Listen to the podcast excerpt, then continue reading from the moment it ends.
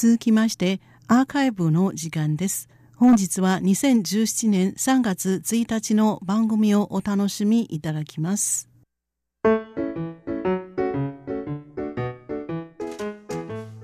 リスナーの皆様、ようこそティールームへの時間です。この時間では台湾の今に関するさまざまな話題を取り上げてご紹介してまいります。塚越がお届けいたします。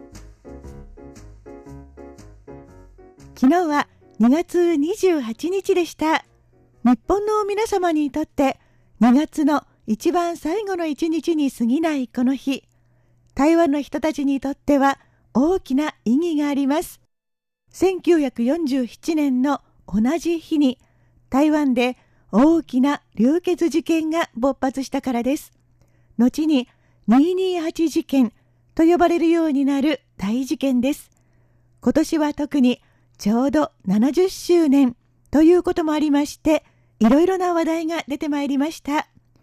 政治的なお話はとても複雑で難しいので、今日はあまり触れないようにしますが、それでも火種はいろいろなところに飛んでいます。例えば、台北市内の観光名所、中世記念堂。市内観光ツアーでは大抵スケジュールに組まれるほどの人気スポットですので、きっとリスナーの皆様もよくご存知のことと思います。真っ白な中華風の壁と立派な門が印象的ですね。蒋介石元総統のメモリアルホールとして作られた白壁に青い屋根の荘厳な建物があり、中には巨大な蒋介石元総統の銅像があります。椅子に座っている姿ですが、これだけで6メートル余り、それがさらに3メートルあるという台座に乗っていますので、高さは合わせておよそ10メートル。本当にびっくりするほど大きい銅像です。この銅像の前ではなかなかかっこいい衛兵交代の儀式が行われていて、こちらなんかは観光客にかなり人気があるようです。内部には展示ギャラリーや文化ホールなどもありますが、それの一つ一つに蒋介石元総統にゆかりのある名前が付けられています。さて、先日25日、中世記念堂を管轄する文化部という政府機関が法改正によってこの中世記念堂の位置づけを変えようとする改革を目指す意向を示しました。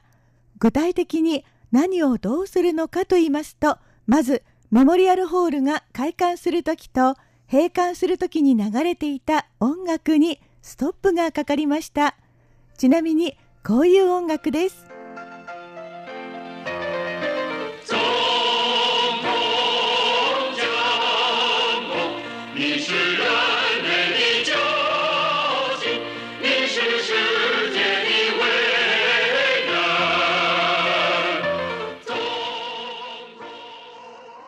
この歌は、焦燥と、あなたは人類の救世主です。世界的な偉人です。という歌詞になっていまして、要するに、蒋介石元総統を称える歌です。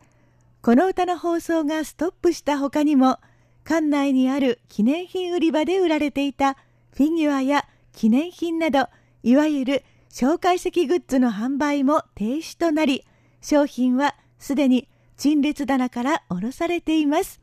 早い話が紹介石カラーを一掃しようというのが狙いなんですね。文化部は2月28日を間近に控えたタイミングで、あえてこの発表を行いました。どうしてなんでしょうか？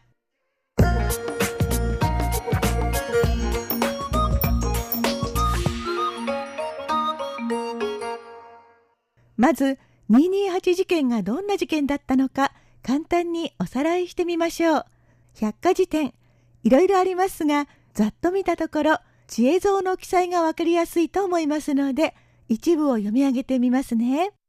1947年2月27日、台北市内の夜市で複数の警官が闇タバコ密売の女性を横暴に摘発しようとして市民との間に混乱が生じ、警官の威嚇発砲が原因で一人の市民が死亡。これに抗議するデモが翌28日、台北、キールンをはじめ全国に拡大した。当時の行政長官、チンギラは抗議に立ち上がった市民を徹底的に弾圧したため、2万人以上とされる死者が発生したと書かれています。要するに、体制側が市民を弾圧した悲惨な流血事件で、何も悪いことをしていないのに、冤罪で亡くなった犠牲者がたくさんいたと言われます。弾圧した方もされた方も官民族同士。それならばどうしてこのような悲劇が起こったんでしょうか。国民党は日本が第二次世界大戦に敗れ台湾から撤退した後、台湾を接収、政府の高官や兵隊を台湾に派遣して台湾統治を始めました。この時、中国大陸から台湾生まれではない人たちがたくさん台湾に渡ってきました。同じ漢民族ですが、台湾生まれ、台湾育ちの人とは話す言葉も風習も違い、すぐにお互いに馴染めたのかというと、そうではありませんでした。それまでの歴史や立場も大きく異なりました。いつしか台湾生まれの人はご当地の省の人という意味の本省人、そして中国大陸から来た人のことは外省人、つまり外の省の人と呼ばれるようになっていきました。戦後、まだまだこれからお互いに分かり合っていかなければならないという時期だったのに、体制が市民を弾圧したら逆効果です。そしてその体制側を代表するのが国民党政権であり、そのトップだった蒋介石元総統なんです。蒋介石元総統はその後亡くなるまで総統として君臨し、中華民国台湾は事実上、蒋介石元総統と国民党による一党独裁政治が行われてきました。台湾が民主政治への道を歩き始めたのはここ2、30年のことで、それほど昔のことではありません。民進党は国民党に反発する形で生まれた政党です。今、この民進党から総統が生まれ、台湾の政治環境は大きく変わりました。228事件の犠牲者や遺族、関係者たちは、事件の真相追及と加害者からの謝罪を強く望んでおり、民進党政権はそれに応える姿勢を見せています。25日に記者会見を開いた文化部の鄭霊君部長は、中世記念堂は独裁者を記念するために作られた建物であること、そして現在は文化部の所轄になっていることを前置きした後で、歴史と向き合い人権を尊重するという立場から中世記念堂の改革を行いたいという趣旨を説明、同時に法律の改正という面からこの改革を推進していきたいと語りました。これにより独裁者カラーを一掃し、純粋な文化施設として生まれ変わらせるのが目標のようです。文化部では学者や有識者を集めて改革チームを組織、次の国会の会期までに改革草案を提出するとしています。それではメモリアルホールに設置されている巨大な蒋介石元総統の銅像はどうなるんでしょうか？中世記念堂の中世は蒋介石元総統の名前です。それならば中世記念堂という名前そのものはどうなってしまうんでしょうか？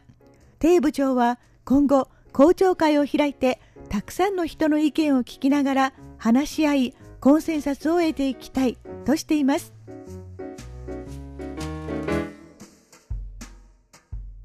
ちなみに記念品売り場の人によればもともと紹介席グッズは売れ筋商品ではなかったと言います。とはいえ買えなくなってみて初めて買っておけばよかったなどと思うのが人の心。この話題はまだまだこれからも討論が続きそうです。ようこそティールームへ。ご案内は塚越でした。こちらは台湾国際放送です。